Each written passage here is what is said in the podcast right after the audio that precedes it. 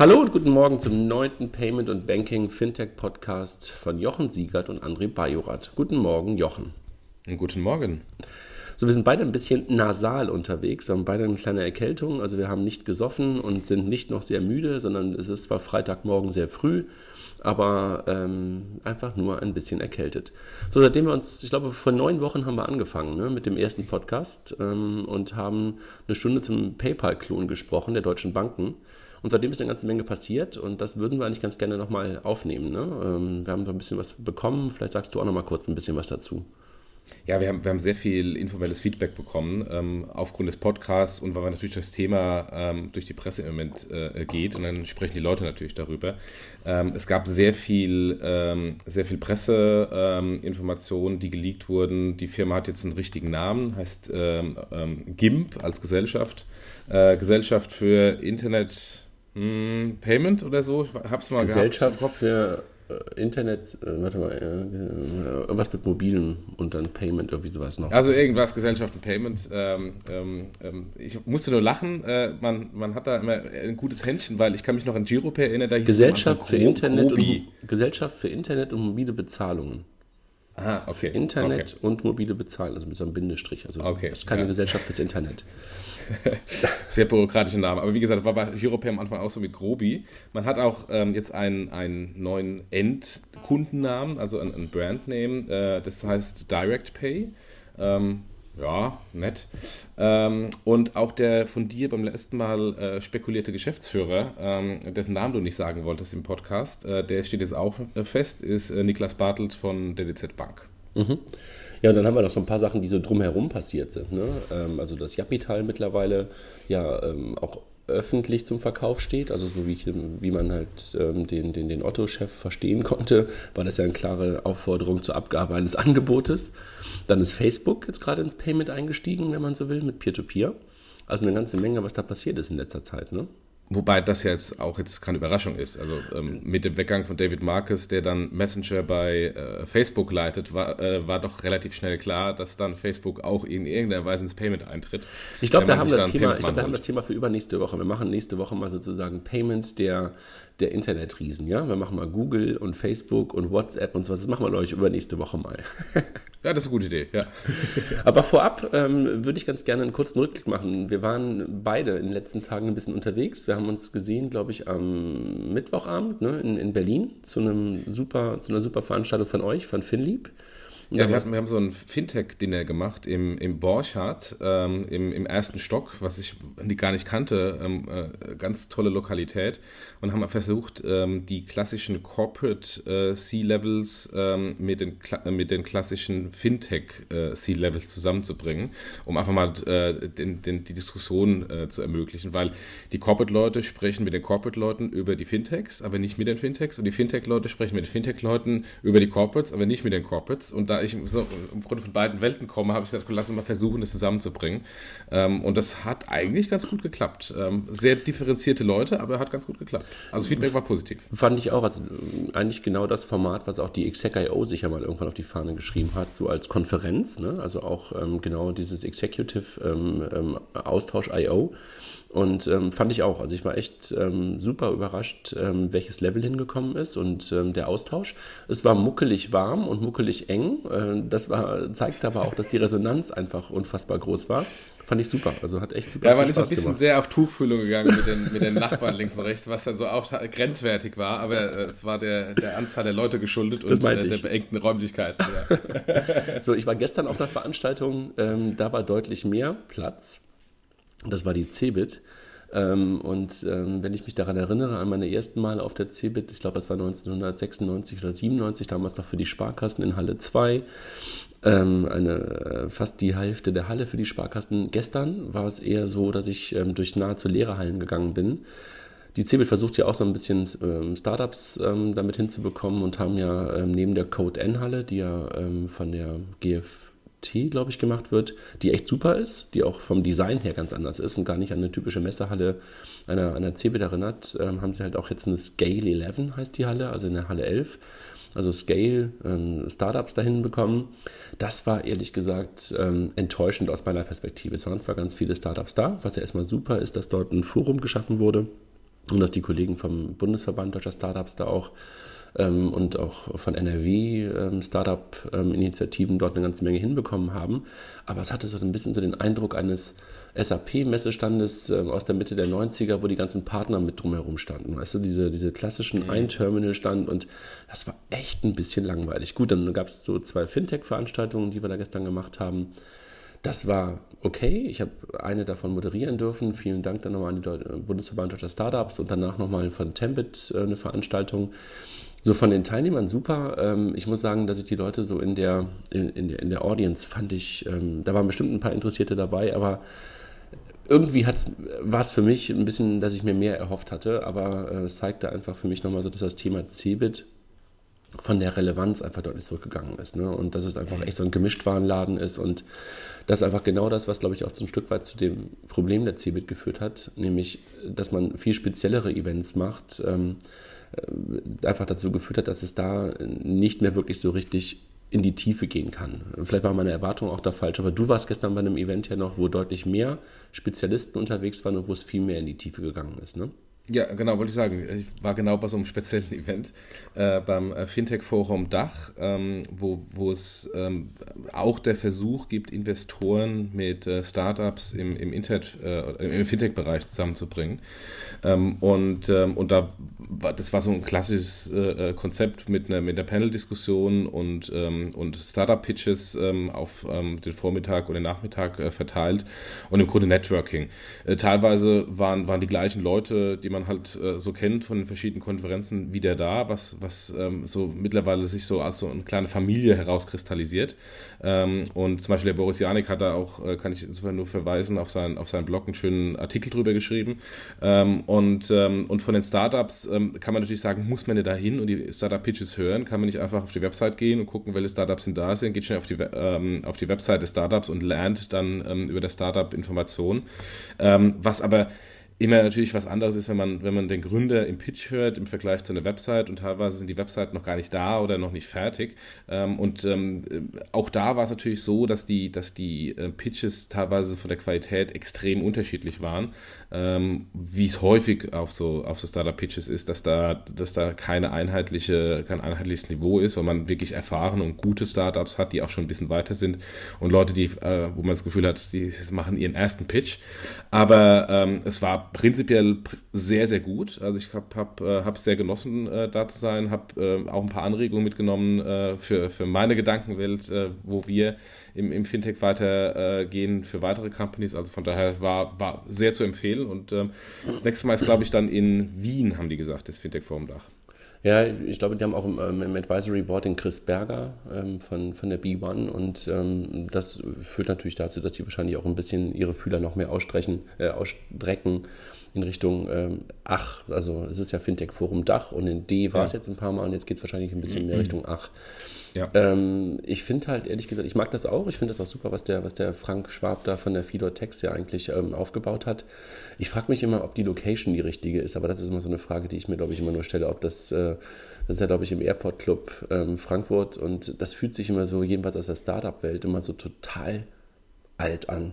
Aber egal. Ja, ich ich habe ja, hab da extra einen Tweet abgesetzt, ähm, ähm, als Folgetweet von einem Tweet, den ich am ähm, Dienstag abgegeben habe, weil am Dienstag war das Fintech-Meetup in, ähm, in, in, Berlin, also im Grunde noch eine vierte Fintech-Veranstaltung, äh, auf der ich da gesprochen hatte. Und ich habe kurz bevor ich sprach einfach mal ein Foto von vorne von der Bühne in, ins Publikum reingemacht und das dann getweetet nach dem Motto, liebe Leute, was ist eigentlich der Unterschied zwischen Fintech in Berlin und Fintech in Frankfurt? Und äh, zählt bitte mal die Anzüge. Und da waren irgendwie vielleicht vier oder fünf Anzüge auf dem Bild zu sehen. In Berlin. Und das gleiche habe ich dann, in Berlin, genau. Und das gleiche habe ich dann gestern gemacht, allerdings leider nicht von vorne vorne, sondern von hinten. Ähm, und alleine äh, die Bestuhlung ähm, sah ganz anders aus. Ähm, die Möbel sahen ganz anders aus, also klassische äh, Stahlrohr, kalte Möbel, so Bankermöbel oder, oder hochwertige Büromöbel äh, und halt fast nur Anzüge, die man, die man gesehen hat. Also denk, und das nochmal, die beiden Bilder dann nochmal getweetet nach dem Motto, schaut mal, was, was die Differenzierung ist. Ähm, äh, äh, ja, das ist natürlich äh, vermutlich auf Frankfurt geschuldet. Da muss man auf die Straße gehen mittags, wenn die Leute Mittagessen gehen, da sieht man auch nur Anzugsträger. Was in Berlin eher selten ist. Also, nee, also von daher, das ist natürlich ich, auch ich, Frage ich, der Stadt. ich will das ja auch gar nicht so unbedingt auf den, auf den Anzug und so beziehen, aber irgendwie habe ich immer das Gefühl, wenn man das, ähm, das hat ja auch ein bisschen was mit Mindset zu tun. Und da fühlt also es fühlt sich für mich so ein bisschen so nach altem Mindset an. Und äh, auch wenn der, der, der Frank und der, wie heißt der nochmal, der, der Kollege, mit dem man das da gemeinsam macht, ich vergesse den Namen immer. Ja, ich auch. Ähm, mit S irgendwas. Ähm, die sind ja mit Sicherheit ganz weit weg von, von, von, von Olds, äh, Old-Fashioned Mind, Mindset, aber also egal, lass uns nicht so lange über die Location sprechen, aber äh, meine Aufforderung an Frank, wenn ihr uns hört, sucht euch mal einen anderen Ort, der einfach besser ja. zu dem Thema passt. In Frankfurt gibt es auch ein paar coole Locations. Zumindest äh, als ich vor, vor acht Jahren oder vor sieben Jahren Frankfurt weggezogen bin, gab es die. Die gibt es garantiert heute auch noch und vielleicht noch coolere. Ne, wir, wir, wir, haben zum Beispiel gerade auch, ähm, wir machen ja unseren Bankathon äh, vom 26. bis 28. April ähm, in, in Frankfurt, hatte ich ja auch schon mal ein paar, ein paar Mal darauf hin, hingewiesen, gemeinsam mit den Kollegen von Genie im Vorfeld der Exec Hack.io. Und da haben wir auch eine Location gefunden ähm, in der Nähe der Galluswarte und die ist irgendwie auch echt cool. Also das kann man, da kann man auch echt Leute rein, reinbringen. Gut, aber jetzt genug zum Thema Rückblick auf die Fintech-Events. Ähm, in den nächsten Wochen kommen bestimmt wieder noch ein paar dazu, aber sollten wir halt einfach hin und wieder mal machen, dass wir mal kurz darauf zurückblicken. Heute wollen wir aber, wie gesagt, über den PayPal-Klon der deutschen Banken in der Version 2.0 sprechen. Ja, wie sollen wir anfangen? Ja, am besten vielleicht noch einen kurze, kurzen Abriss ähm, über die Presseberichte. Ja. Es waren, also es kommen jetzt, habe ich am Anfang schon gesagt, es kommen mehr und mehr Leaks raus. Äh, Handelsblatt hat es geschrieben, Manager Magazin, Wirtschaftswoche. Ähm, und ähm, einfach mal vielleicht eine, eine, kurze Zusammenfassung, was da beim letzten Mal passiert ist. Äh, es ist wohl jetzt so, dass die Sparkassen wohl jetzt auch dabei sind. Ähm, gibt wohl noch irgendwie Ende diesen Monats ähm, eine Entscheidung. Aber wir hatten ja auch einem vorigen Podcast schon mal äh, darüber in, in, einer etwas längeren Klammer gesprochen, äh, dass das äh, Fahren schon bei irgendeiner Präsentation ähm, das schon mal quasi öffentlich ausgesprochen hat, äh, dass dann diese Entscheidung kommt. Ähm, und äh, zumindest war die war die Aussage eher so, das wird auf jeden Fall passieren. Jetzt weiß man natürlich, äh, die Politik in der Sparkassenfinanzgruppe kennt, äh, dass da immer noch äh, was passieren kann, dass dann vielleicht dann der Präsident sich nicht durchsetzt. Aber ich gehe mal schwer davon aus, auch das Feedback, was ich von verschiedenen Stellen höre, dass die Sparkassen tatsächlich jetzt Ende März entscheiden, dabei zu sein. Mhm, das habe ich irgendwie auch, also das ist, ist glaube ich, irgendwie auch wirklich, ähm, kann man Haken hintermachen, glaube ich, hinter dem Thema. Ne? Und ähm, auch das stand wohl in irgendeinem Artikel, ähm, ähm, dass es wohl keine App gibt, also dass mobil am Anfang erstmal ausgeschlossen ist. Und früher hieß ja, gibt es auch als App. Ähm, Nee, 2015 gibt es das zumindest äh, noch nicht als App. Äh, wo, wobei ich mich ja auch frage, was mache ich mit der App? Also wenn es eine App ist, wo ich einfach meine Historie der Zahlung sehen kann, okay. Aber eigentlich äh, würde ich mir ja vorstellen, Bezahlverfahren, es geht eigentlich darum, dass ich einfach nur eine vernünftige API habe, eine vernünftige Schnittstelle habe, ähm, um halt aus diversen... Ähm, ähm, aus diversen anderen ähm, Diensten heraus einfach sozusagen das Bezahlverfahren anzusprechen. Aber ähm, gut, aber das wird wahrscheinlich ja hoffentlich kommen und äh, die App ist ja wahrscheinlich dann nur so ein Stück weit, würde ich mir jedenfalls vorstellen, so eine Überblick über das, was ich über das neue Bezahlverfahren gemacht habe. Ne? Ja, wobei so eine App aus meiner Sicht dann die, die, die Brücke ist zum richtigen klassischen mobilen Offline-Payment. Aber da ist natürlich dann auch ein Interessenkonflikt, weil man ist ja bereits am Point of Sale als Kreditwirtschaft mit, ähm, mit seinen verschiedenen Kartenprodukten. Ähm, und will man eigentlich in-house mit einem anderen Produkt der Karte Konkurrenz machen? Fragezeichen. Aber das ist, müssen wir gucken. Also im Moment ist es wohl eher so, dass, dass der ganze Mobilbereich ähm, ausgeschlossen ist, äh, zumindest in der ersten Ausbaustufe. Okay. Der Launch soll wohl nach Presseberichten ähm, zu Weihnachten geschehen. Ähm, ich glaube, Weihnachten war wahrscheinlich wirklich 2015 gemeint. Ich bin gespannt, ähm, ob das wirklich gelingen wird. Also, weil man, wir haben mittlerweile März und ähm, so richtig was haben wir noch nicht gesehen und die Sparkassen haben noch nicht mal entschieden, ob sie dabei sind. Also wir haben zwar gerade einen Haken dahinter gemacht, aber ähm, so richtig entschieden, äh, so final noch nicht. Deshalb glaube ich auch noch nicht, dass da wirklich groß dran gearbeitet wird im Hintergrund. Halte ich, sagen wir mal, für eine recht sportliche Zeitplanung. Ja, vor allem, man muss auch an den Handel denken, aber vielleicht äh, können wir gleich später nochmal dazu, darauf äh, genauer eingehen, wegen der Zeitplanung. Weil der Handel wartet ja auch nicht äh, mit, seinen, mit seinen Systemen drauf, äh, dass dann Zahlverfahren kommt, ein weiteres. Ähm, und da gibt es ja auch Code Freezes, weil der Handel ähm, im wichtigsten Geschäft, im Weihnachtsgeschäft, was eben nicht erst zwei Tage vor Weihnachten beginnt, sondern ähm, Anfang November äh, beginnt, äh, keinerlei Experimente machen mehr will. Also wir, mehr ja, machen will. wir haben ja kürzlich eine Wette darüber gemacht, gemeinsam mit, mit, dem, mit dem Georg Linsen, nicht Georg Georg, ähm, wer ist er nochmal? Linsenbart. Nee, ja, mit dem auch und, und mit dem Linsenbart auch. auch hier Rudolf Linsenbart. Rudolf, ja. genau, Rudolf Linsenbart. Ja. Dass wir gesagt haben, okay, das Ding äh, kommt als Beta, genau, aber mit Klaus Igel ähm, ging die Wette, ähm, dass wir gesagt haben, es muss bis Weihnachten irgendwas da sein und es darf nicht nur in der DZ-Bank-Kantine ähm, genutzt werden können. Ne? Oder ähm, im Online-Shop der deutschen Kreditwirtschaft zum genau. Bestellen genau. von äh, Broschüren. ja, das wäre auch schön, genau.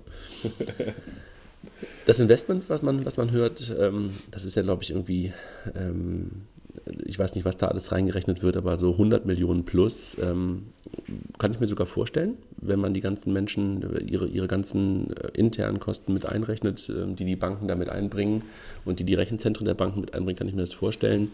Das ist natürlich eine unfassbar hohe Zahl mit der man, wenn man das Geld wirklich in der reinen Form hätte, natürlich ganz, ganz andere Dinge machen könnte. Aber ich glaube, hier werden einfach nur die Mitarbeiterressourcen gerechnet. Ne? Ähm, ja, das ist natürlich auch teilweise linke Tasche, rechte Tasche. Dann äh, nimmt, hält das Rechenzentrum ähm, und die interne IT die Hand auf, äh, damit da eine Schnittstelle gebaut wird. Ähm, und das ist natürlich dann jetzt nicht ein externer, ähm, äh, ein externer Cashflow, der von der Bank wirklich rausgeht, sondern quasi interne Verrechnung. Aber wie du richtig sagst, muss man das Geld dann ähm, für, für so ein Projekt einsetzen oder kann man nicht äh, zukunftsträchtigere Projekte machen. Und vielleicht dazu später auch nochmal mehr. so, dann hat uns eins überrascht, es kam auch aus der Presse, dass die Sparkassen parallel zu GIMP ähm, oder zu DirectPay, egal wie wir es jetzt nennen, wir wissen, glaube ich, beide, was wir damit meinen, ähm, das gemeinsame Verfahren Postbank, Volksbanken, Sparkasse, GiroPay ähm, nochmal ein Stück weit stärken wollen zu einem GiroPay Plus, äh, auch ein schöner Name, so ein bisschen so wie, äh, na egal, GiroGo. Ähm, und wollen halt ein bisschen was da reinstecken. Ne? Ein bisschen überraschend. Was hältst du davon? man muss sich einfach mal die, die Situation vorstellen, wie das im Markt ankommt. Man, auf der einen Seite sagt man, wir bauen da jetzt mit großem Aufwand 100 Millionen, wenn es stimmt, ähm, und ähm, institutsübergreifend jetzt endlich ein tolles Online-Zahlverfahren. Auf der anderen Seite sagen, sagen dann die Sparkassen, ja, wir haben da übrigens noch eine Fallback-Strategie, wenn das andere nicht funktioniert. Also ich, ich finde prinzipiell eine Fallback-Strategie sehr gut und äh, du weißt ja auch, wir sind beide ja äh, große, große Verfechter von, von äh, Giropay, ähm, eine Ausweitung von Giropay statt einem, einem Bau eines neuen äh, Zahlverfahrens. Ähm, aber einfach, wenn man überlegt, ähm, man auf der einen Seite sagt man, hier ist ein neues Verfahren, auf der anderen Seite sagt man, naja, äh, vielleicht doch andere auch noch, ähm, ist das die, äh, für den Markt, insbesondere für den Handel, der natürlich in Investitionen gehen muss, keine gute Nachricht. Also wenn ich noch in meiner alten Rolle als Händler sitzen würde, würde ich sagen, ja okay, das ist für mich erst, noch mal, erst recht nochmal ein Zeichen zu warten, ähm, bis dann äh, die Verfahren sich auch wirklich durchgesetzt haben und eben nicht voreilig ein Verfahren zu implementieren, weil vielleicht in einem Dreivierteljahr wird festgestellt, das andere, das Neue funktioniert nicht und dann geht alles ähm, auf, auf Giropay Plus, weil äh, Totgesagte leben bekanntlich häufig immer länger. Das wäre so mein Link zur ELV, aber egal. Also, aber stringent klingt eigentlich anders, ne? Ähm, ja. So, dann kommt das Thema günstiger, also über den Preis jetzt schon auch ähm, äh, eine, eine äh, herausfordernde Aussage, ne? günstiger zu sein. Jo, äh, in welchem Vergleich überhaupt, ne? Ja, also das ist, da fand, das fand ich lustig, weil wenn günstiger ähm, als PayPal zu sein, ist jetzt auch heute schon kein keine Herausforderung. Quasi jeder im Markt ist günstiger als PayPal mittlerweile. Ähm, gerade die vielen anderen äh, PayPal-Kopien. Äh, von daher, die funktionieren auch trotzdem nicht, obwohl sie günstiger sind. Ähm, interessant wird, ist man günstiger als ähm, die anderen großen Zahlverfahren? Ist man günstiger als ein kreditkartenbasiertes Zahlverfahren äh, nach der Interchange-Reduktion? Ist man gar günstiger als Giropay? Ähm, da auch ein paar Fragezeichen, ob man so tief runtergeht. Da kommen natürlich auch noch kartellrelevante Sachen dazu, aber auch da vielleicht später nochmal. Naja, und ich, ich, ich finde es ähm, auch, auch wirklich eine, eine, eine, eine Aussage, die vielleicht ein Learning aus der, aus der, aus der Giropay-Vergangenheit beinhaltet, weil damals, weiß ich noch sehr genau, war die Aussage, Giropay darf nicht günstiger sein als die bestehenden Verfahren, schrägstrich die Kreditkarte. Und vielleicht ist das hier gerade ein Learning, dass man wirklich günstiger sein möchte. Aber die Frage ist halt in der Tat, welches Benchmark. Dann eine, ähm, eine wie ich finde, sehr ernüchternde Aussage ähm, für wahrscheinlich die Macher, die hinter, hinter GIMP gerade stecken, dass halt äh, Einzelhandel und Bundesverband E-Commerce und Versandhandel nicht wirklich mit Feuer und Flamme bei der Sache dabei sind. Ne? Ja, nicht Feuer und Flamme. Also ich habe echt mich gewundert, als ich da die Zitate gesehen habe vom EHI, der sagte, äh, der Markt hat eigentlich nicht auf ein weiteres Verfahren gewartet. Ähm, und also das war, das war ein Statement, äh, wo selbst ich sehr überrascht war, äh, dass das in dieser Radikalität und Klarheit äh, von einem Handelsverband äh, kommuniziert wurde. Also das sollte die Banken sehr nachdenklich stimmen, wenn, ähm, wenn diejenigen, die eigentlich die Zielgruppe für das Verfahren sind im ersten Schritt, nämlich die Händler, äh, über ihre Interessensvertreter schon signalisieren, überlegt euch ernsthaft, ob ihr es macht, weil wir haben eigentlich keinen kein Bedarf dafür.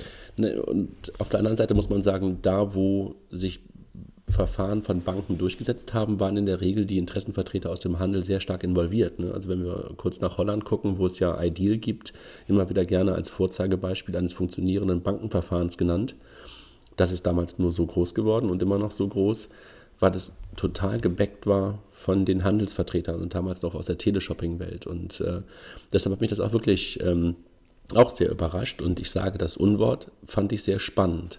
5 Euro. Bewusst, bewusste Genutzung. ja, also das waren so die Sachen, die wir gehört haben und wahrscheinlich ähm, haben wir schon das eine oder andere wieder ähm, gar nicht genannt oder vielleicht gar nicht gehört, aber ähm, das sind so die Dinge, die man halt aus der, aus der Presse gehört hat. Ansonsten äh, bekommst sowohl du als auch ich so ein bisschen was über Gespräche mit, ähm, aber wir werden mit Sicherheit keinen kein Informanten oder sowas jetzt hier bloßstellen, sondern es sind immer Informationen, die wir halt irgendwie aus verschiedenen Quellen haben, aus mindestens drei, ne? so wenn wir hier über irgendwas sprechen. Was aber auch ehrlich gesagt nicht schwierig ist, weil ähm, ich wundere mich, wie viele Leute an diesem Thema GIMP BV ähm, arbeiten. Ähm, also alleine dieser Flohzirkus äh, an, an Leuten in den Banken, ähm, ähm, in den Verbänden, in den ähm, sonstigen Einheiten, die äh, für Zahlungsverkehr zuständig sind, die alle in irgendeiner Weise zu managen ähm, und da auch dafür zu sorgen, dass sie nicht reden, ähm, ist schon schwierig. Und wenn man mit denen teilweise spricht, äh, stellt man auch fest, dass sie selbst nicht an das Produkt glauben. Also von daher ähm, ist es eigentlich relativ einfach im Moment äh, an Informationen zu kommen. Die Leute reden teilweise auch wie ein Wasserfall. Aber wie gesagt, wir wollen nicht, äh, wir wollen dann nicht irgendwelche Leute bloßstellen, sondern haben im Grunde jetzt die Informationen, die wir jetzt verwendet haben, nur dann verwendet, wenn wir die von verschiedenen Quellen zugetragen bekommen haben, weil dann ist es am ehesten wahrscheinlich, dass dann das ohnehin schon im Markt etabliert ist und das Wissen ähm, schon ohnehin aus den, aus den eigentlichen Entscheidungsträgern rausgegangen ist. Aber dann lass uns doch mal ein bisschen konkreter werden. Jetzt haben wir ja so ein bisschen über Presse gesprochen, haben vorher ein bisschen über unsere Events gesprochen, die wir erlebt haben in den letzten Tagen. Ähm, erklär uns doch mal kurz, was PayDirect, ähm, was die GIMP jetzt da macht, eigentlich ist. Also mein, mein letzter äh, Kenntnisstand ist, dass es im Grunde ein, ein, Klon, weiterhin können wir das so sagen, ein Klon, eine Kopie von PayPal ist. Also dass ich ein ähm, online passwortbasiertes E-Payment-Verfahren dann bekomme. Ähm, es ist allerdings ähm, anders als PayPal kein Wallet. Also ich habe nicht mehrere Zahlverfahren dahinter, aus, wo ich auswählen kann. Also zeige ich jetzt beim Girokonto mit, mein, mit Kreditkarte 1, 2, 3, ähm, sondern es ist ausschließlich ähm, aufs Girokonto basiert. Das heißt, ich kann nur mit meinem Girokonto passwortbasiert im Internet äh, online einkaufen.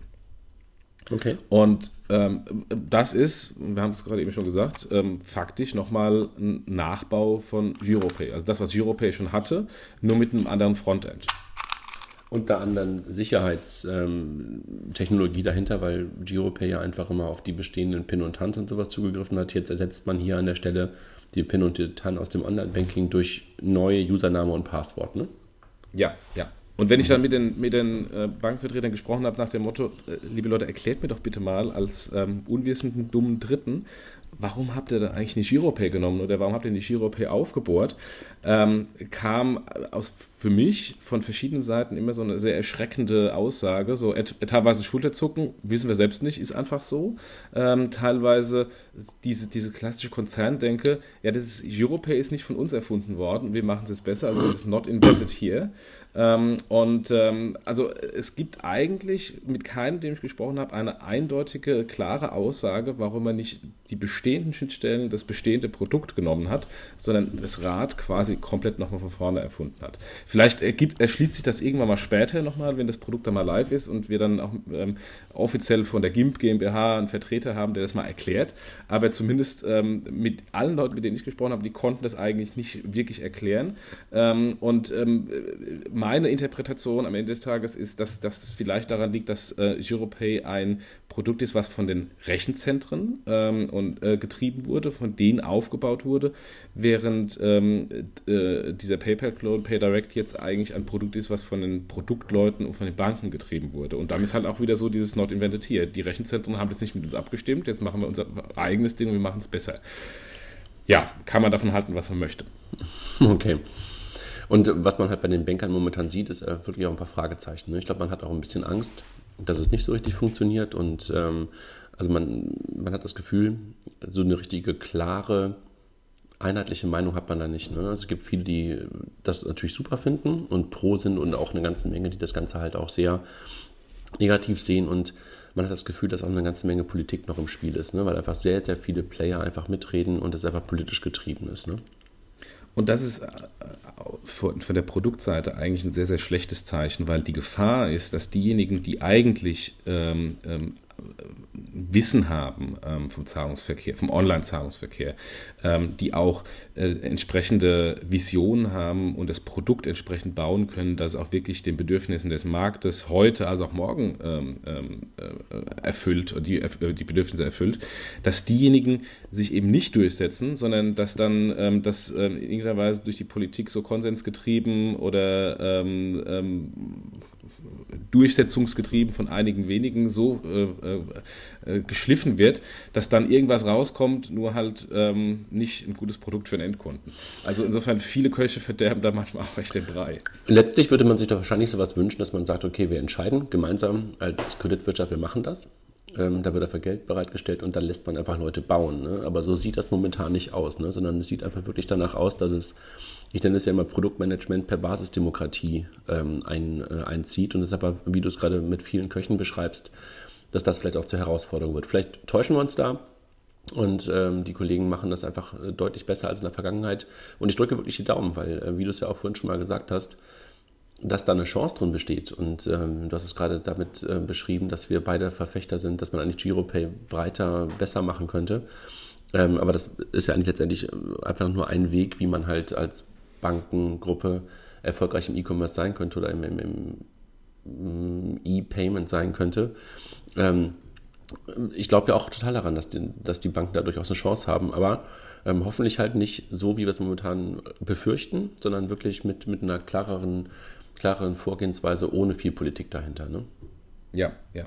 Und ähm, der Markt braucht einen Wettbewerb zu PayPal. Ähm, obwohl es, ich habe ja mittlerweile mal wieder gezählt, obwohl es mehr oder weniger 40 Klone gibt, äh, die in irgendeiner Weise versuchen, ein PayPal-Produkt nachzumachen in Deutschland, inklusive PayPal. Ähm, äh, PayPal hat so eine dominante Position und der Markt braucht einen gesunden Wettbewerb. Ähm, und von daher äh, brauchen wir eigentlich die Banken, weil die natürlich eine starke Position haben, wie beispielsweise auch der Handel mit, mit Japital, äh, was, was theoretisch in den Markt zu bringen.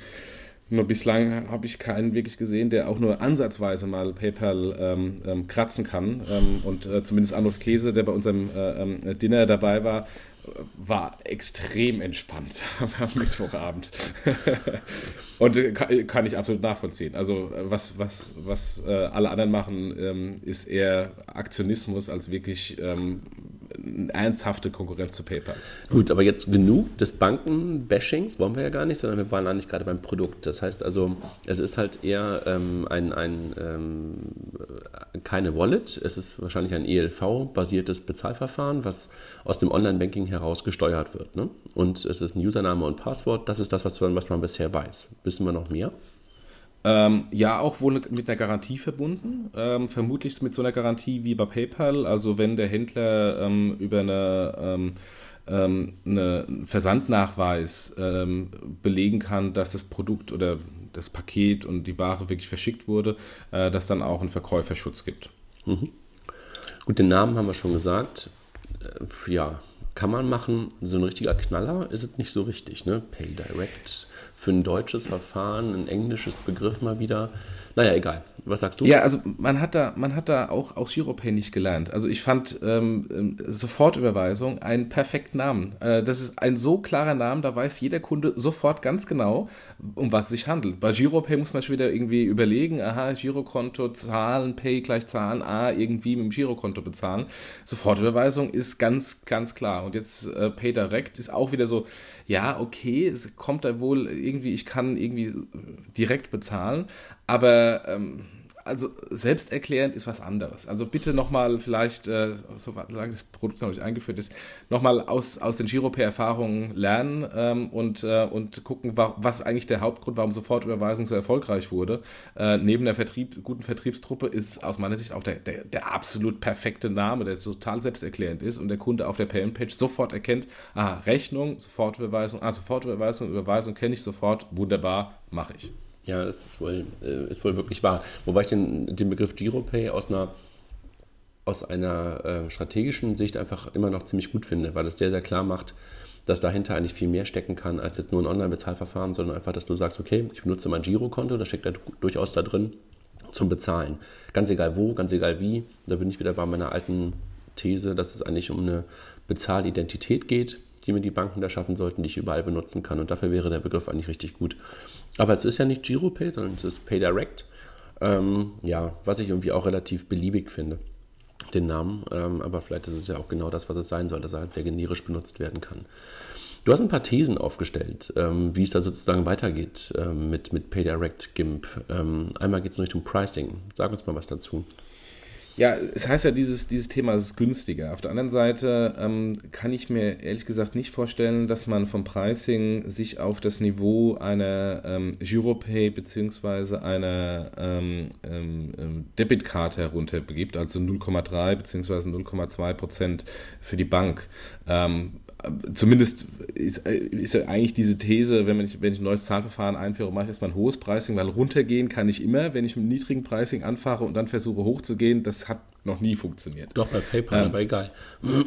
Ähm, ja, ja, man hat aber bei PayPal an anderen Schrauben gedreht, man hat jetzt nicht aber an den, an den klassischen Schrauben, an den prozentualen Preisen gedreht. Also hat er mal die FX-Gebühr erhöht und neue Gebühren erfunden, äh, aber die prozentualen Gebühren ähm, sind, sind gleich geblieben, beziehungsweise auch runtergegangen. Also ein großer ja, Händler zahlt auch nicht die 1,9 Am Anfang in Deutschland, Deutschland fast ganz kostenlos, aber wurscht, aber eher ja, so gut, im Bereich das P2P. War, das war, Genau, das war Intro-Pricing. Äh, ja. aber, aber das normale Händler-Pricing ist auch nicht großartig äh, jetzt teurer geworden. Also sagte, übrigens kostet es 5% statt 3%. Mhm. Mhm. Ähm, aber ähm, da die Banken ja hier ähm, in irgendeiner Weise ein Kartell haben, das haben wir auch im letzten Podcast äh, zu dem Thema ja mal diskutiert oder angesprochen, ähm, ist natürlich die Gefahr, dass das Kartellamt ähm, einfach äh, entweder von selbst aus oder von, von irgendwelchen Wettbewerbern äh, ähm, der Banken ähm, da mal drauf schaut und sagt, warum ist es denn, was, was macht ihr denn da? Ihr macht da Zahlungsgarantie, ihr macht eine Transaktion aus dem Girokonto heraus.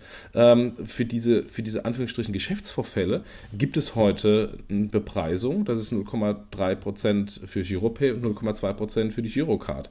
Ähm, wie kann es dann sein, dass ihr 0,x Prozent, 0,5, 0,6, 0,7, vielleicht sogar 1 Prozent, ähm, jetzt für den gleichen Geschäftsvorfall nehmt, nur ein anderes Produkt, das es dann benennt ähm, und, ähm, und das versucht in den Markt zu drücken. Also von daher ähm, ist die Gefahr sehr groß, wenn man, wenn man ähm, äh, ein höheres Pricing als die bestehenden äh, Verfahren nimmt, äh, dass, dann, dass dann gegebenenfalls das äh, Kartellamt ähm, einschreitet. Jetzt kann man natürlich davon ausgehen, dass die Leute, äh, die an dem Produkt im Moment arbeiten, genügend Juristen im Backend haben, ähm, um ein Produkt so zu bauen, dass das Kartellamt dann nicht sagen kann. Da ist aber auch wieder die Gefahr dann am Ende des Tages, dass, die, ähm, ähm das auf Kosten des Produktes geht und dann ähm, ähm, der, vielleicht der, der Schwanz mit dem Hund wedelt, weil man irgendwie kartellamtsrelevant ähm, ähm, oder nicht kartellamtsrelevantes Produkt so baut, dass man ein höheres Pricing durchsetzt, muss dann auf Kompromisse, äh, muss man Kompromisse eingehen äh, beim Produkt an sich und beim Produktflow äh, und dann ist das vielleicht wieder nicht so gut. Also von daher bin ich sehr gespannt, äh, was mit, mit dem Pricing tatsächlich ist ähm, und wie man diese Kartellamtsproblematik äh, von vornherein gelöst hat, weil ähm, äh, aus meiner Sicht ist sicher wie, wie es A mit der Kirche, dass der erste Wettbewerber, ähm, ähm, der vielleicht mit Rücken zur Schwanz steht, ähm, weil eine Marktkonsolidierung stattfindet, sofort zum Kartellamt rennt und sagt, guck mal hier, was die Banken hier machen, ähm, das ist so nicht okay. Also, dass, dass wahrscheinlich sowieso mit jeder Bank einzelvertraglich das wieder das Ganze geregelt sein muss, ist, glaube ich, sowieso klar. Aber die Herausforderung sehe ich in der Tat auch. Ne? Also, dass man dort plötzlich dann wettbewerbsrechtlich äh, bzw. Kartell, Kartell, äh, kartellmäßig äh, wirklich gegen vorgehen kann. wird, glaube ich, ähm, eine der Herausforderungen für die Kollegen, da ein einheitliches Pricing über alle Banken hinzubekommen und das Ganze halt gleichzeitig auch so offen zu gestalten, dass es nicht wirklich wie das Kartell wirkt und, und, und auch nicht wieder wie eine Abschottung der Banksysteme wirkt. Ne? Also was ja einfach auch wieder damit zusammenhängt, ähm, dass man da schon wieder Richtung, Richtung APIs denken müsste. Eigentlich dürften, müssten Dritte das auch nutzen dürfen, wenn man das aus einer Offenheit ähm, und aus einer Kartellsicht sehen würde. Aber das wird, glaube ich, auch nochmal ähm, eine Frage dann im Jahr 2016 bestimmt werden, ähm, wie das halt am Markt bewertet wird. Ja, da gibt es ja auch so ein Unternehmen in München, was ja, was ja auch im Bereich Europay äh, sich das eine oder andere Gefecht geliefert hat, auch auf europäischer Ebene. Ähm, und also da bin ich wirklich äh, äh, sehr interessiert, wie, sie das, wie sie das lösen. Auf der anderen Seite muss ich sagen, die Banken müssen natürlich auch das Recht haben, bestimmte Dinge einfach auch ähm, bepreisen zu können. Ähm, aber die Frage ist in der Tat wettbewerbsrechtlich, ob man das dann auch anderen zur Verfügung stellen ähm, muss. Mit einem Preis, völlig okay. Äh, aber das wird, glaube ich, dann eine der, eine der Herausforderungen. Das zweite ist, ähm, glaubst du, also haben wir gerade schon am Anfang mal kurz gesagt, glaubst du an dieses Weihnachtsgeschäft 2015 äh, als realistischen Case? Also Weihnachtsgeschäft klingt ja einfach auch sofort nach richtig fettes, fettem Business, ne? dass man sagt, okay, das wollen wir mitnehmen und da machen wir das erste Mal so richtig was. Und äh, ansonsten muss man ja nicht Weihnachtsgeschäft sagen. Man muss ja, sonst könnte man sagen, ja, wir machen irgendwie den ersten Piloten im vierten Quartal. Ähm, und äh, damit ist ja dann erstmal nichts ausgesagt, aber mit dem Wort Weihnachtsgeschäft äh, weckt man ja Erwartungen an Größe und an Relevanz. Ne? Ja, das ist, finde ich, eine Blendaussage ähm, gegenüber den Vorständen und Entscheidungsträgern, ähm, um das Funding zu bekommen für das, äh, für das Verfahren. Also man muss einfach nur mal ganz, ganz realistisch runterrechnen. Weihnachtsgeschäft des Handels beginnt ähm, im November, vermutlich schon Ende Oktober. Das bedeutet, äh, ab da wird sowieso nichts mehr in den Handelssystemen gemacht. Das heißt, wenn man im Weihnachtsgeschäft sein möchte, muss man ähm, die Implementierung im Handel abgeschlossen haben, inklusive sämtlicher Tests, äh, bis, ich würde mal sagen, September, Anfang Oktober. Ähm, dann gibt es eine Implementierungszeit, es muss der PSP unterstützen, es muss SAP-System unterstützen. Ich kenne das ja von meiner BigPoint-Zeit, als, als ich da relativ äh, viele Zahlverfahren ähm, ähm, hatte und implementiert habe. Das ist ein Riesenaufwand. Jetzt äh, war BigPoint, ähm, wir hatten 200 Zahlverfahren, ähm, da relativ äh, erfahren und wir haben die ganzen Prozesse runtergestrippt und wir konnten Zahlverfahren innerhalb zwei bis vier Wochen implementieren, waren da aber vergleichsweise mit, mit, restlichen, mit den restlichen wirtschaftlichen Händlern extrem schnell und extrem flexibel aufgestellt. Ähm, also wenn man einfach mal runterrechnet, ähm, das muss irgendwie im Oktober da sein, äh, September für, für Live-Tests, äh, bedeutet das, muss irgendwann Juni, Juli, August ähm, eine Implementierung stattfinden. Das heißt, die Gespräche, die Spezifikationen ähm, müssen eigentlich jetzt, heute schon da liegen. Jetzt die Sparkassen sind heute noch nicht mal drin. Ähm, also von daher, ich glaube, ich glaube nicht, dass wir in irgendeiner Weise einen relevanten Anteil des Weihnachtsgeschäftes auch nur ansatzweise hinbekommen können, weil dazu ist einfach das Verfahren noch nicht so weit genug, also zumindest höre ich nichts davon, äh, dass es, dass es äh, implementierbar ist ähm, bei den Händlern. Das heißt, wir werden maximal ähm, in, in einer kontrollierten Umgebung ein paar Pilottests bekommen. Und man muss natürlich auch sagen, der Händler wird einen Teufel tun, im, in der wichtigsten Zeit des Jahres da irgendwelche Experimente zu fahren, weil wenn ihm die, der Warenkorb ähm, mit, ähm, mit den Elektronikartikeln und den hochpreisigen Artikeln dann ähm, ähm, platzt, weil da irgendwie ein, ein, Verfahren ist, was noch nicht so 100% eingeführt ist und die Kunden verunsichert sind, dann verliert er den Umsatz und das in der wichtigsten Zeit des Jahres. Das heißt, der, der Händler wird dann natürlich auch garantiert keine, keine Experimente zulassen und deswegen kann es eigentlich nur in irgendeiner Weise kleine Pilothändler sein, die dann mal nebenher das irgendwie testen. Sind die Kollegen dazu blauäugig? Ich befürchte ja. Hm. Ja, lass mal aber das, stehen. Aber, ja, aber das, das, das liegt daran, ähm, da auch aus, aus meiner Vergangenheit, ich war auch immer Issuing Banken äh, getrieben. Ähm, also ich habe eigentlich die Welt, die, diese, diese duale Welt ähm, äh, des, des Kartenherausgebers, der Bank und des Händlers immer nur von der Bankenseite gesehen und der Handel, ja, das irgendwie funktioniert. Und erst als ich wirklich mal die Seite gewechselt habe und auf einer Handelsseite gesessen habe und wirklich die, die Probleme des Händlers verstanden habe, auch die Probleme mit den Zahlverfahren der Banken, hat, äh, kam dann komplett neuer Horizont äh, äh, für mich, der dann aufgegangen ist. Und das ist auch insofern vielleicht gar, blauäugig fast zu, äh, zu, zu, zu, schlecht und negativ besetzt. Ähm, die, die, kennen das einfach nicht. Was ja und, blauäugig ähm, ist, also blauäugig bedeutet ja, dass man einfach so etwas nicht kennt. Also das war gar nicht negativ gemeint, sondern einfach nur, haben die Kollegen dazu wenig Perspektive. Ja, ja, und das, also das ist vermutlich einfach von der, von wo sie herkommen, einfach so nicht, nicht drin. Und das sieht man ja auch ähm, in, der, in der Kreditwirtschaft, da ist ja auch das ganze Händlergeschäft immer outgesourced an eigenständige Tochtergesellschaften der Kreditwirtschaft, der BNS Card Service, äh, eine Concardis. Ähm, und da gibt es auch, da sitzen zwar dann äh, die Bankenvertreter in den Aufsichtsräten drin, aber vom Operativen gibt es da relativ wenig ähm, Erfahrungsaustausch. Und von daher glaube ich, ähm, dass man, dass man auf der, auf der Produktseite ähm, äh, von, von, der, von der GIMP äh, ähm, äh, beziehungsweise PayDirect dieses ganze Händlerthema absolut unterschätzt. Und das ist ja auch im Vergleich zu Giropay auch eine Fortsetzung, weil bei Giropay war es damals genau die gleiche Problematik. Naja, also wahrscheinlich ist es so, dass man sich im ersten Schritt um die Technik kümmert und um die Bankenintegration. Dann denkt man so, okay, das Produkt ist da und es wird ein Selbstläufer. das wird, das ist halt die Frage, ob es das wirklich wird. Ähm, wahrscheinlich nicht Ende diesen Jahres noch, wie du es gerade schon gesagt hast. Und das zweite Auge zu öffnen, wenn man das mal so, so beschreiben will, blauäugig, vielleicht wirklich ein falscher Begriff, aber auf dem einen Auge sehen die Kollegen wahrscheinlich sehr gut in Richtung der Banken, was da möglich ist und was man machen kann. Und auf dem zweiten Auge, ähm, da wird es aber dann entscheidend, nämlich genau auf der Händleranbindung und äh, das habe ich ja auch damals gelernt bei GiroPay, das äh, absolutes Learning. Wir kannten uns damit nicht aus und haben es völlig unterschätzt und haben gedacht, ey, wir sind so geil, wir sind so super und die Banken stehen dahinter und vertrauen alles Mögliche.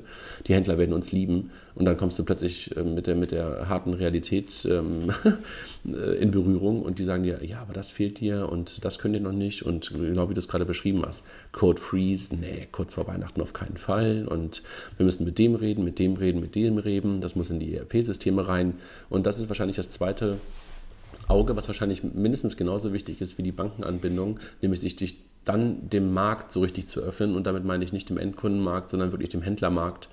Und ähm, da glaube glaub ich, steckt, steckt die größte Herausforderung auch des ganz neuen Bezahlverfahrens, dass man wirklich den Vertrieb richtig hinbekommt. Vielleicht helfen solche Zukäufe wie die, Zukäufe, wie die Sparkasse das gerade gemacht hat, äh, mit, mit den Kollegen von PayOne ähm, ob das jetzt die, die besten, größten sind, die da irgendwie bei helfen können, mag ich jetzt nicht beurteilen. Äh, aber auf jeden Fall bringen die mit Sicherheit diese Perspektive ähm, noch wahrscheinlich stärker mit ein als, ich sag mal, die bestehenden Payment-Abteilungen der Banken, also so eine Concardis und so eine B&S oder auch eine Card Process und sowas. Ähm, die haben natürlich auch ein Stück weit E-Commerce-Geschäft und auch wachsendes, geht ja gar nicht anders, weil E-Commerce wächst ja einfach automatisch.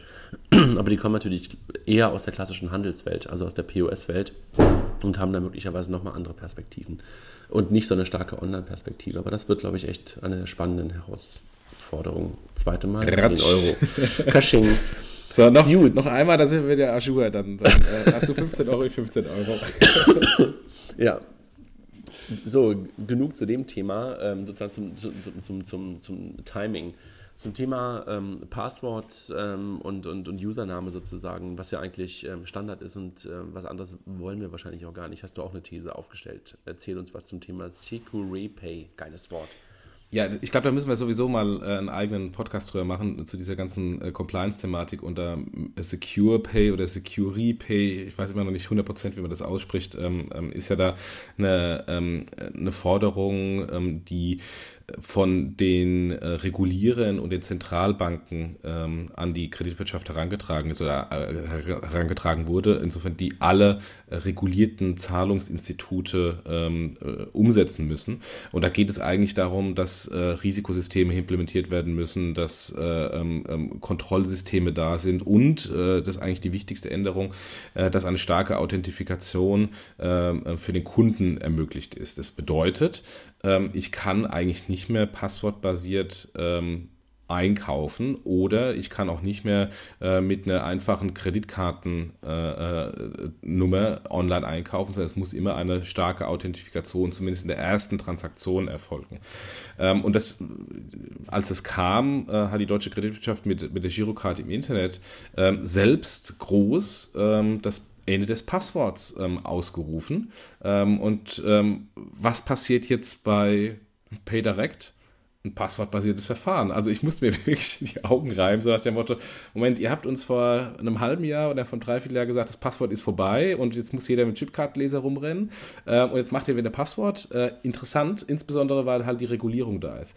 Es gibt da, ähm, und ich nehme an, dass, dass sie diesen Weg beschreiten, es gibt da ähm, in, der, in der Regulierung ein ähm, ein Exit-Szenario, was ein Passwort weiterhin zulässt. Äh, das ist auch dieser vermutlich Lex PayPal genannt, wo man, ähm, wenn man die Karte oder das, das Zahlungsinstrument oder bei PayDirect halt das, das Girokonto ähm, einmal stark authentifiziert und diese Kopplung macht, also beispielsweise bei Vergabe des Passworts eine starke Authentifikation, ist das wirklich der Jochen Siegert, der jetzt hier diese, äh, diese Kopplung vorführt, ähm, oder ist es jemand, der sich als Jochen Siegert ausgibt, dass man dann, wenn man Risikosysteme im Hintergrund hat, die die Transaktionen individuell scoren, weiterhin passwortbasiert das machen kann.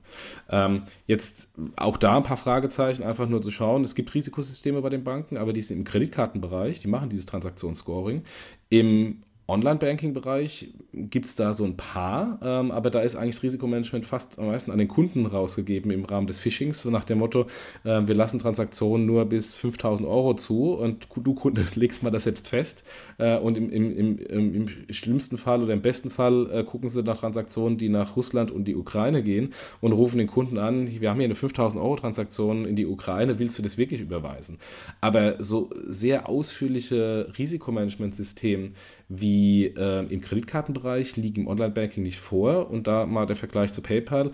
PayPal, und das sagt die Kreditwirtschaft oder die deutsche Kreditwirtschaft selbst, PayPal ist ähm, eigentlich ein Risikomanagementanbieter, der genau das macht. Und die haben jetzt gerade die x-te Übernahme äh, vor irgendwie zwei, drei Wochen wieder gemacht äh, von einem Risikounternehmen, ähm, weil das eigentlich der, der große Vorteil ist und das PayPal von vielen anderen differenziert.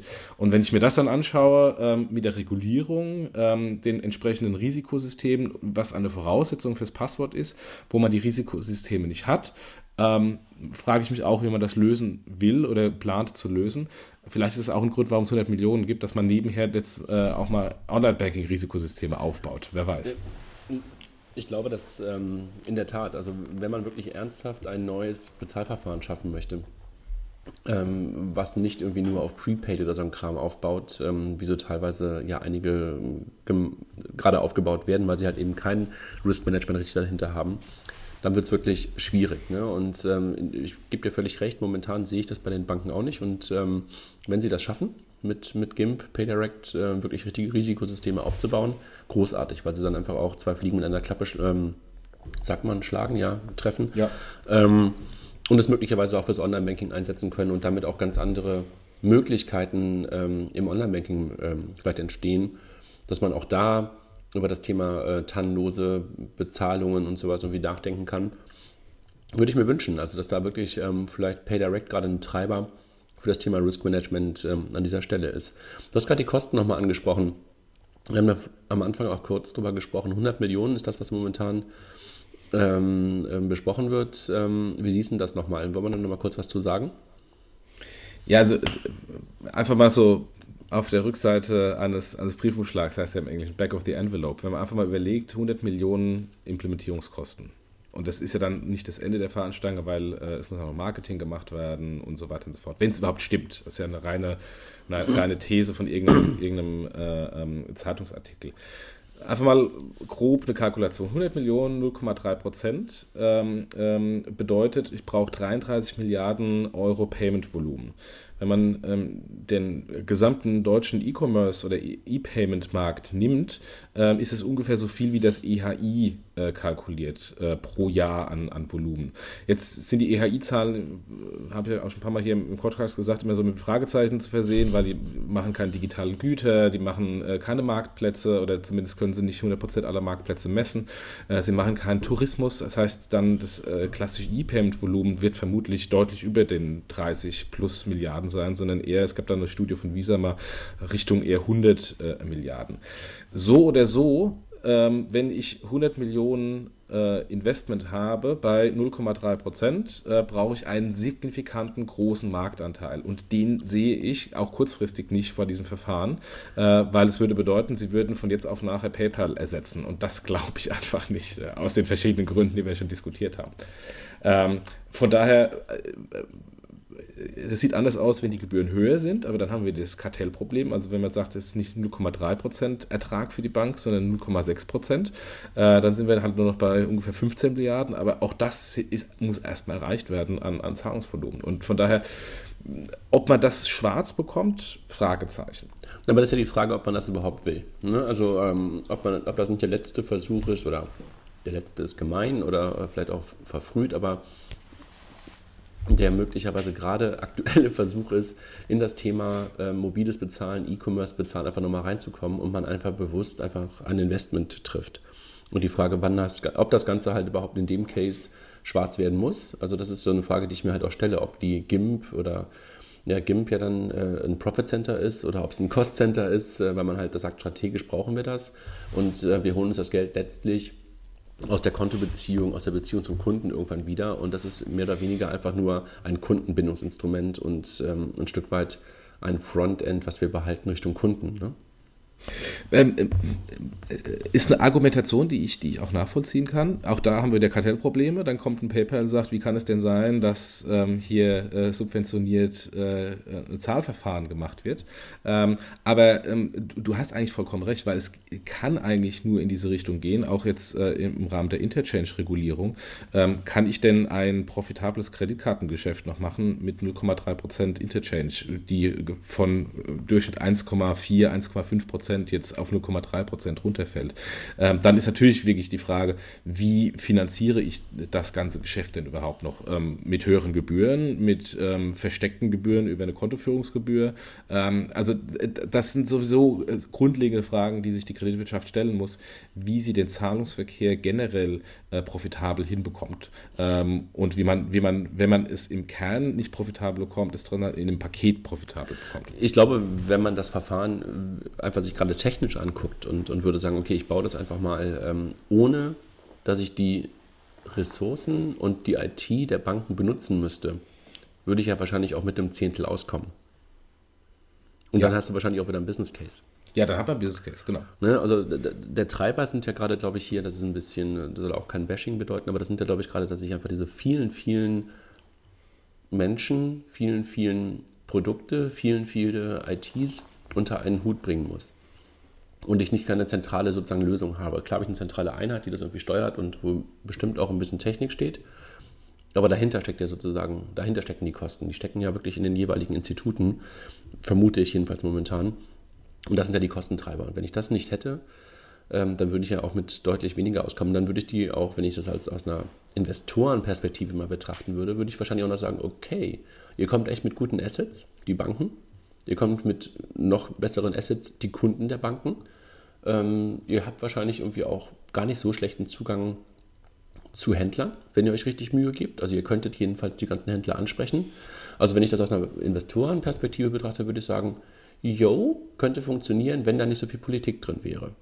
Ja, und damit sind wir wieder beim, beim, bei dem eigentlichen Kernproblem, was ich jedenfalls immer sehe, dass es hier halt ähm, zu viele Köche gibt. Das haben wir ganz am Anfang ein paar Mal gesagt. Und wenn das wirklich gelöst wird, dass es zu einer Zentralisierung sozusagen dieses Produktes kommt und dass man jemanden wirklich empowert ne? und jemand das wirklich vorantreiben darf und vorantreiben kann, ohne sich in Gremien und ähm, Aufsichtsratssitzungen und immer, immer wieder sozusagen die Power abzuholen, dann kann ich daran glauben. Wenn das nicht funktioniert, dann wird es, glaube ich, schwierig. Ja, und die Gefahr, die damit verbunden ist, dass ich wegen ständig in die Gremien äh, äh, gehen muss und natürlich den auch irgendwie einen positiven Business Case, wie auch immer, verkaufen muss, auch wenn er irgendwie im Excel nur erscheint und vermutlich in der Realität äh, schwierig äh, äh zu erreichen ist. Die Gefahr ist natürlich, dass man dann gerade bei einer Kalkulation Excel irgendwelche Annahmen trifft, dass man irgendwie einen positiven Case hat, die aber dann in der Realität eben so nicht eintreffen. Und ähm, ich habe ja ähm, beim letzten Podcast zum Thema äh, PayPal ähm, äh, Zahlen und ähm, Möglichkeit hinsichtlich, wie PayPal, an wen PayPal mal verkauft werden könnte, ja auch immer gesagt, schaut euch mal die Zahlen an. Ähm, es macht immer Sinn, mal wirklich tatsächlich einen Benchmark-Zahlen von PayPal herzunehmen. Ähm, und es gilt auch für die Banker. Schaut euch mal die PayPal-Zahlen mhm.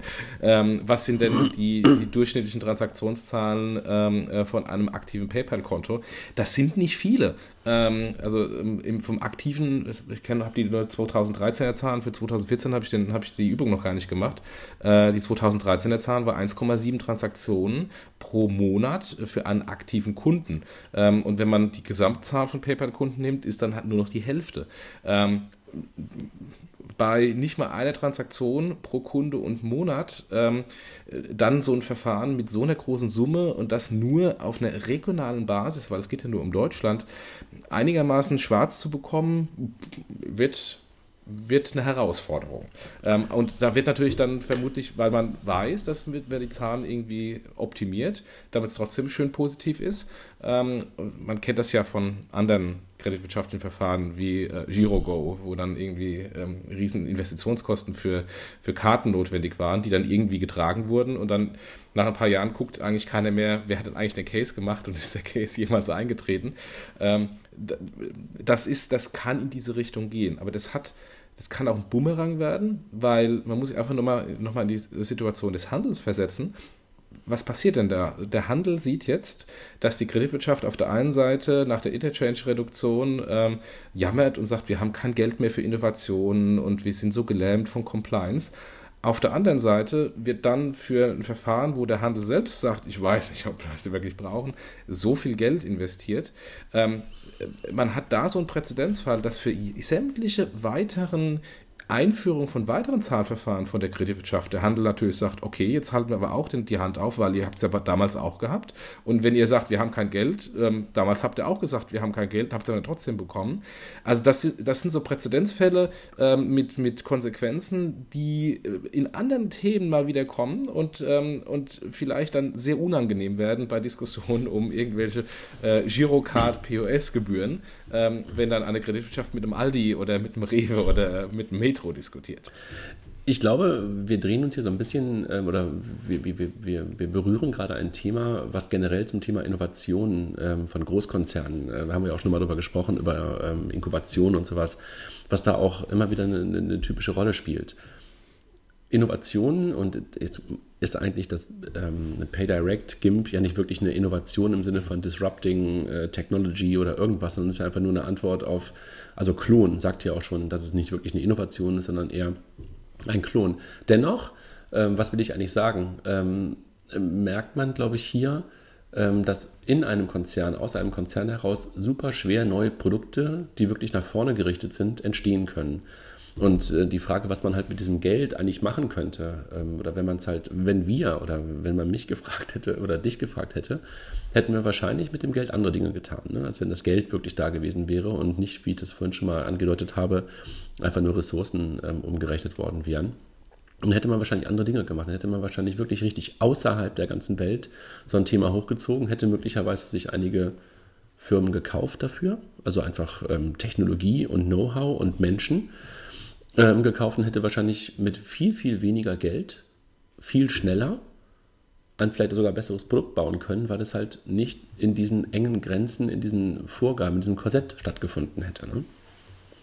Absolut. Also äh, ich würde, wäre ich auf der kreditwirtschaftlichen Seite, eher das Geld investieren in, ähm, in Möglichkeiten, wie ich meine Muskeln stärken kann für die neuen PayPals. Also das Thema Online-Zahlungsverkehr wird schwierig, es überhaupt nochmal zu drehen. Ähm, aber es kommen die neuen PayPals um die Ecke, ähm, die heute teilweise schon da sind, aber halt noch nicht diese Marktrelevanz besitzen. Ähm, und äh, für die muss ich auch meine Muskel stärken und äh, dafür sorgen, dass ich nicht in fünf Jahren oder in zehn Jahren wieder in einem ganz anderen Bereich äh, ähm, abgehängt wurde ähm, und dann erst überlege, wie kann ich dann äh, mich dagegen wehren. Und insofern, ähm, das hatten wir auch beim, beim, beim, letzten oder beim ersten Podcast äh, zu diesem Thema äh, gesagt, nicht nach hinten schauen, was, was habe ich in der Vergangenheit verpasst und was muss ich jetzt nachziehen, sondern eher strategisch nach vorne schauen, was sind die Herausforderungen, Herausforderung morgen und übermorgen, was sind die neuen PayPals dieser Welt und mich da positionieren. Und ähm, die Gefahr ist natürlich, dass dann sehr viel Investitionen in veraltete Technik, in veraltete Geschäftsmodelle gehen, die zwar heute relevant sind, aber morgen vielleicht nicht mehr relevant, weil wir wissen ja auch, PayPal ist angeschlagen und eBay wurde äh, gerade äh, gestern oder vorgestern gedowngraded ähm, äh, von den ganzen Analysten, weil ähm, der Wettbewerb im Zahlungsverkehr äh, als Herausforderung für eBay und somit also quasi für PayPal äh, identifiziert wurde und deswegen ähm, wird eBay Inc. in äh, quasi sippenhaft genommen nach dem Motto, deine Tochtergesellschaft PayPal, die so stark wächst, ähm, die ähm, hat einen größeren, jetzt plötzlich einen größeren Wettbewerb von Apple, von Google und Co.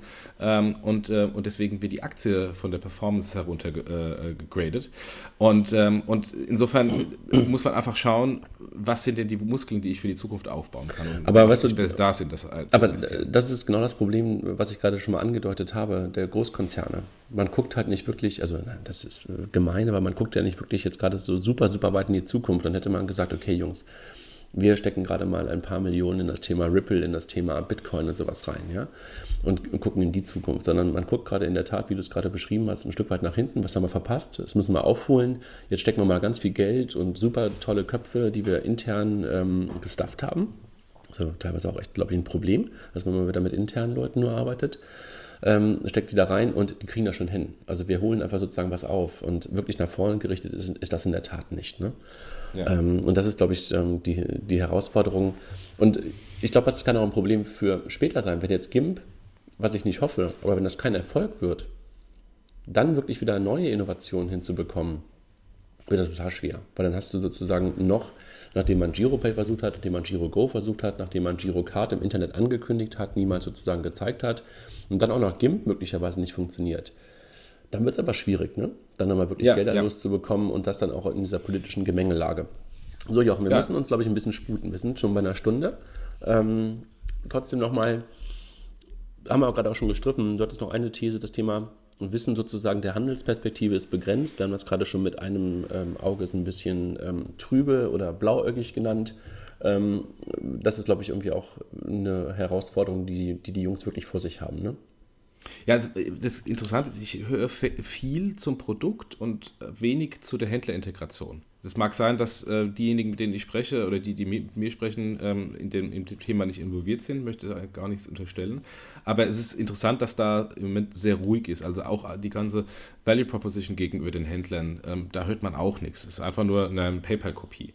Ähm, jetzt ist natürlich so, dass man Acquirer und PSPs auch in der Vergangenheit immer als die äh, ähm, ähm, den Ansatz aus Seiten der Kreditwirtschaft genutzt hat, um ähm, Verfahren an den Markt zu bringen, weil das natürlich der klassische kreditwirtschaftliche Arm ist.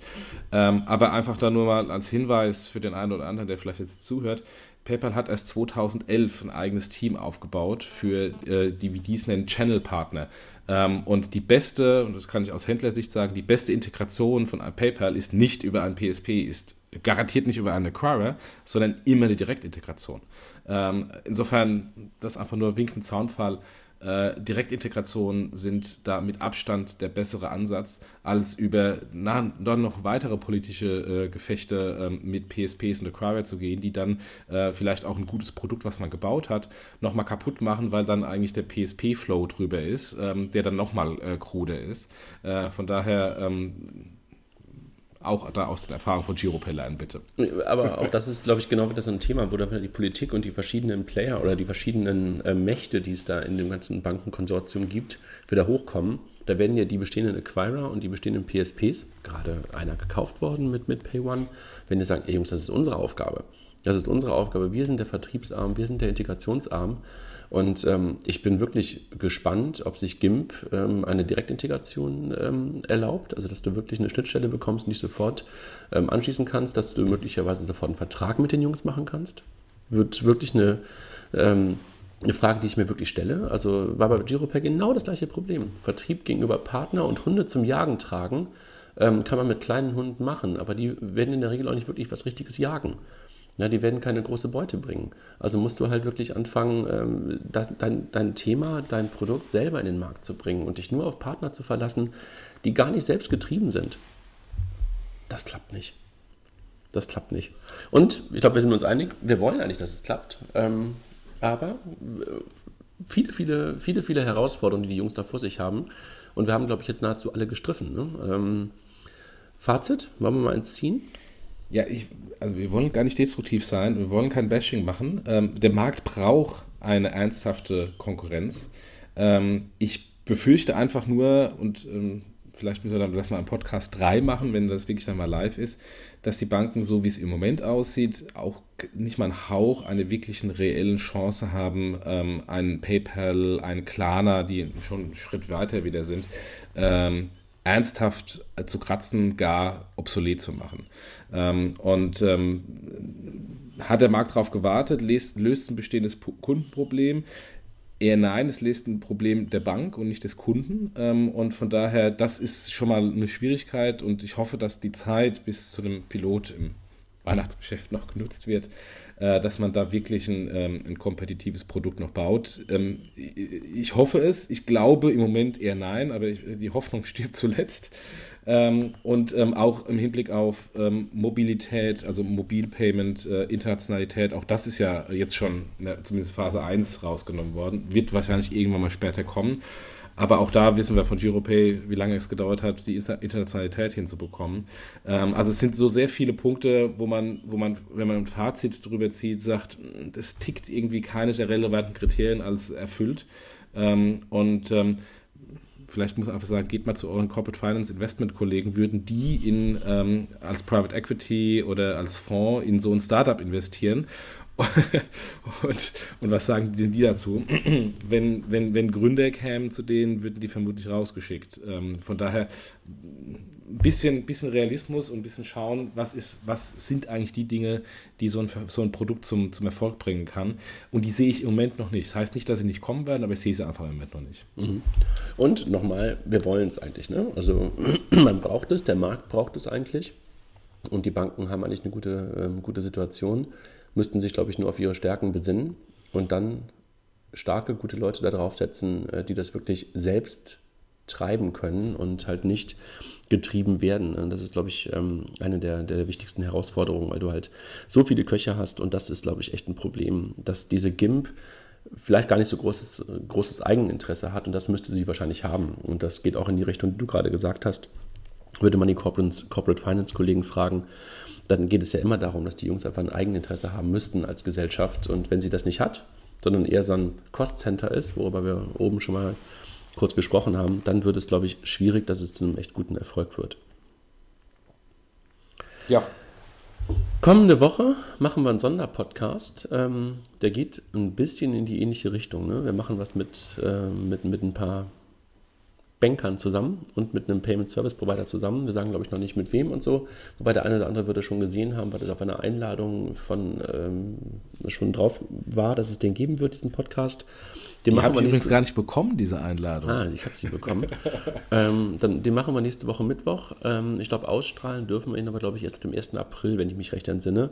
Sodass es sein kann, dass wir möglicherweise nächste Woche keinen direkten haben, sondern erst ab dem 1. April wieder einen haben.